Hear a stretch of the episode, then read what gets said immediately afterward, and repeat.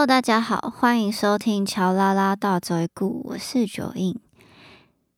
要录这个第三季的 Podcast 之前呢，因为我沉淀了蛮久一段时间，所以其实有很多各式各样的心情想跟大家分享。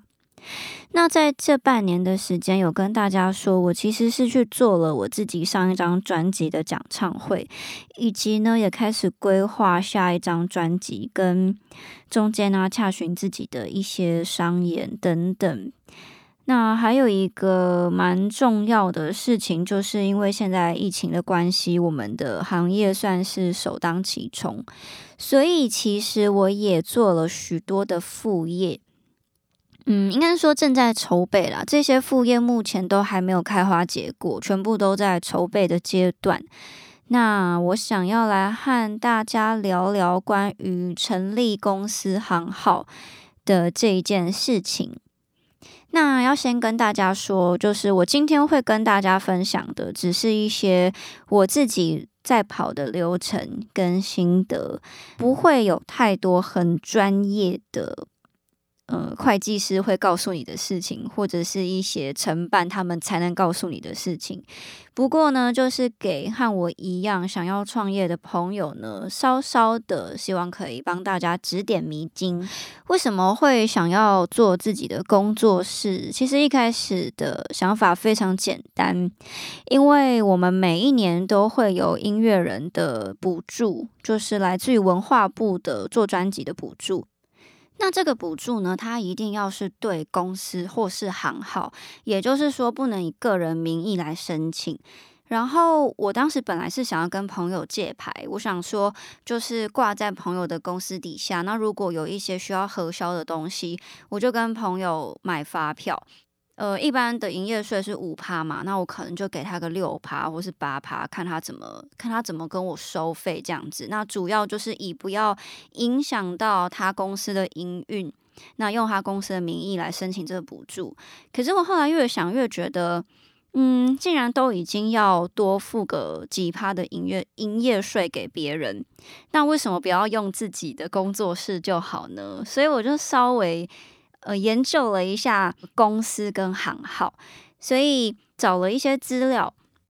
就看到呢，如果你是要开公司的话，就会有有限公司跟股份有限公司。那我当时呢是希望可以很快速的申请到我的营业登记。那我看了一下，我发现公司好像都会比较久，因为我那时候真的很赶，我大概只有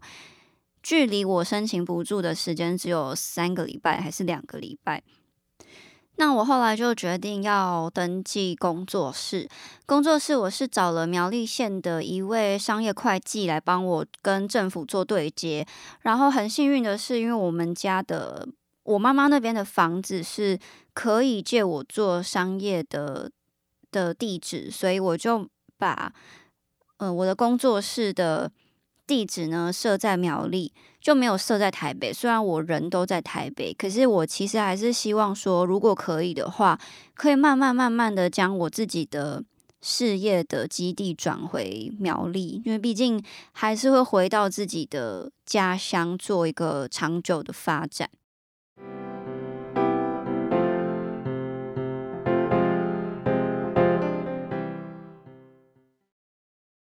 在这边要跟大家说，就是找。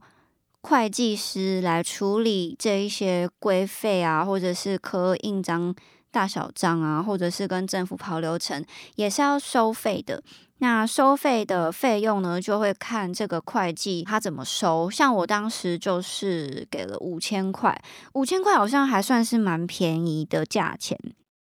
然后就大概等了呃一个多礼拜吧。我就收到苗栗县政府的银灯的核准，然后我那时候就赶快去处理我那个政府补助的事情。然后其实那时候还是非常非常的紧张，因为呃政府的补助，它除了你的银灯下来之外呢，它还会要看很多你有没有欠国税局的税啊，你要给一些证明文件等等的。我记得我好像是在真正的。交件的前两天吧，才把所有的文件都整理好，所以我觉得非常的可怕。好，然后你的银灯下来之后呢，你就可以自己开发票嘛。那还是建议大家可以去找一个你信任的会计，像我一样也是找苗栗那边的会计来帮我处理我后面的我自己的乔拉拉创意整合工作室的一些财务的的申报等等的。虽然其实老实说，我的工作室到现在都还没有任何的进账，但是一样要做申报，而且你一样要付钱给会计。我现在因为完全没有收入在我的公司账户里面，所以。嗯，我的记账的费用还蛮便宜的，一个月是一千五。然后呢，会计也会帮你买好你的发票的，就是那一本你要开发票的那一本，以及帮你刻你的发票章。那因为我自己还没有真的去处理像进项税什么等等的，所以这部分我能分享的东西其实不多。我只能跟大家说，我觉得。找到适合你的会计师很重要，因为要看这个会计师他擅不擅长处理你想要营运的事业的类型。像是我那个会计，他其实有老师跟我说，他很少处理艺人表演这一类的发票。但是呢，因为她是一个非常热心的大姐姐，所以她常常我有问题都可以第一时间找到她，然后她也会去帮我。嗯，厘清很多我不懂的东西，所以我觉得那个算是一个缘分吧。如果你可以找到一个跟你比较投缘的会计，那有很多事情你询问起来就比较方便。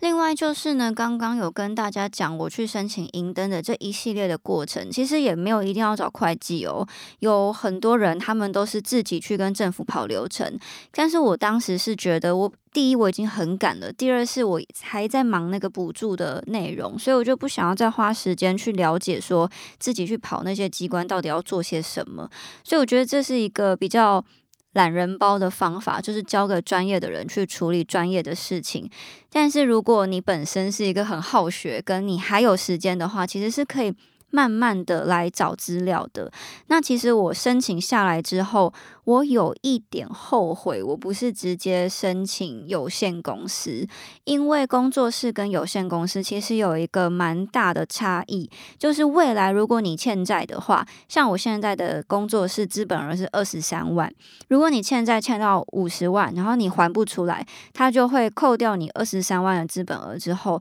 然后继续去你个人的账户继续扣钱。但如果是你是申请有限公司的话，你的资本额假设只有二十万，那你就是这个二十万赔完，然后你宣布倒闭，那剩下的三十万可能债权就嗯，你欠债的那个人他就没有办法再继续跟你讨债。但当然，这不是一个。很正当的想法，可是我相信今天大家要做生意，一定都要将所有的风险评估进去，所以其实这是一个很重要的评估的元素。所以我现在自己其实是有一点后悔这件事情。不过当然，因为有限公司还有工作室，它需要处理的税金有一点不太一样。像我们工作室的话，就是只有营业税嘛。那有限公司会有营所税，所以大家还是可以去稍微了解一下。我今天讲的也许不是百分之百的精准，也不是那么正确，所以还是请大家呢可以去询问。我觉得会计师很赞，他们可以几乎是可以解决你所有的困扰。然后最后呢，想要跟大家分享的是，呃，去。申请你自己公司或是行号的账户，我觉得这件事情蛮有必要的。因为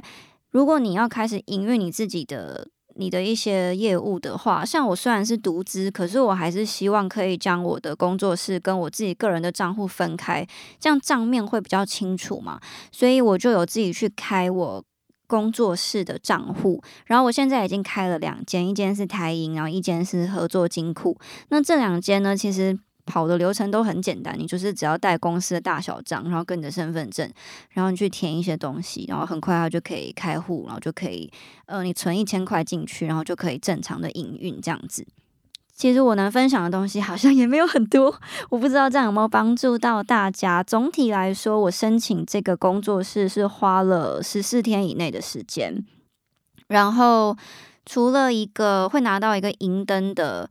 证明文件之外，还会有一个税籍的证明文件。那这两份文件呢，我自己都是有好好的把它放在一个文件夹里面，并且我有复印好几份，因为真的很好用。比如说，你后续如果要申请工作室的赖账户等等的，它都是需要看你这些文件啊。对了，还有一个东西忘记跟大家说，我在。成立完工作室，大概过了一个礼拜，我就有收到工商凭证要开卡。那这个东西呢，你就必须要买读卡机，然后在家里面自己就是上那个经济部的网站，然后照着它的步骤就可以顺利的开卡。然后如果有任何问题的话，就打电话给里面的一些小姐，他们就很有耐心的会教你。那因为我自己是独资嘛，所以我就没有办法给太多合伙的意见。但如果大家要找合伙人的话，一定要慎选，因为在我开了工作室之后，其实我有被找去跟别人合伙，可是那个合伙的公司都还没有开成，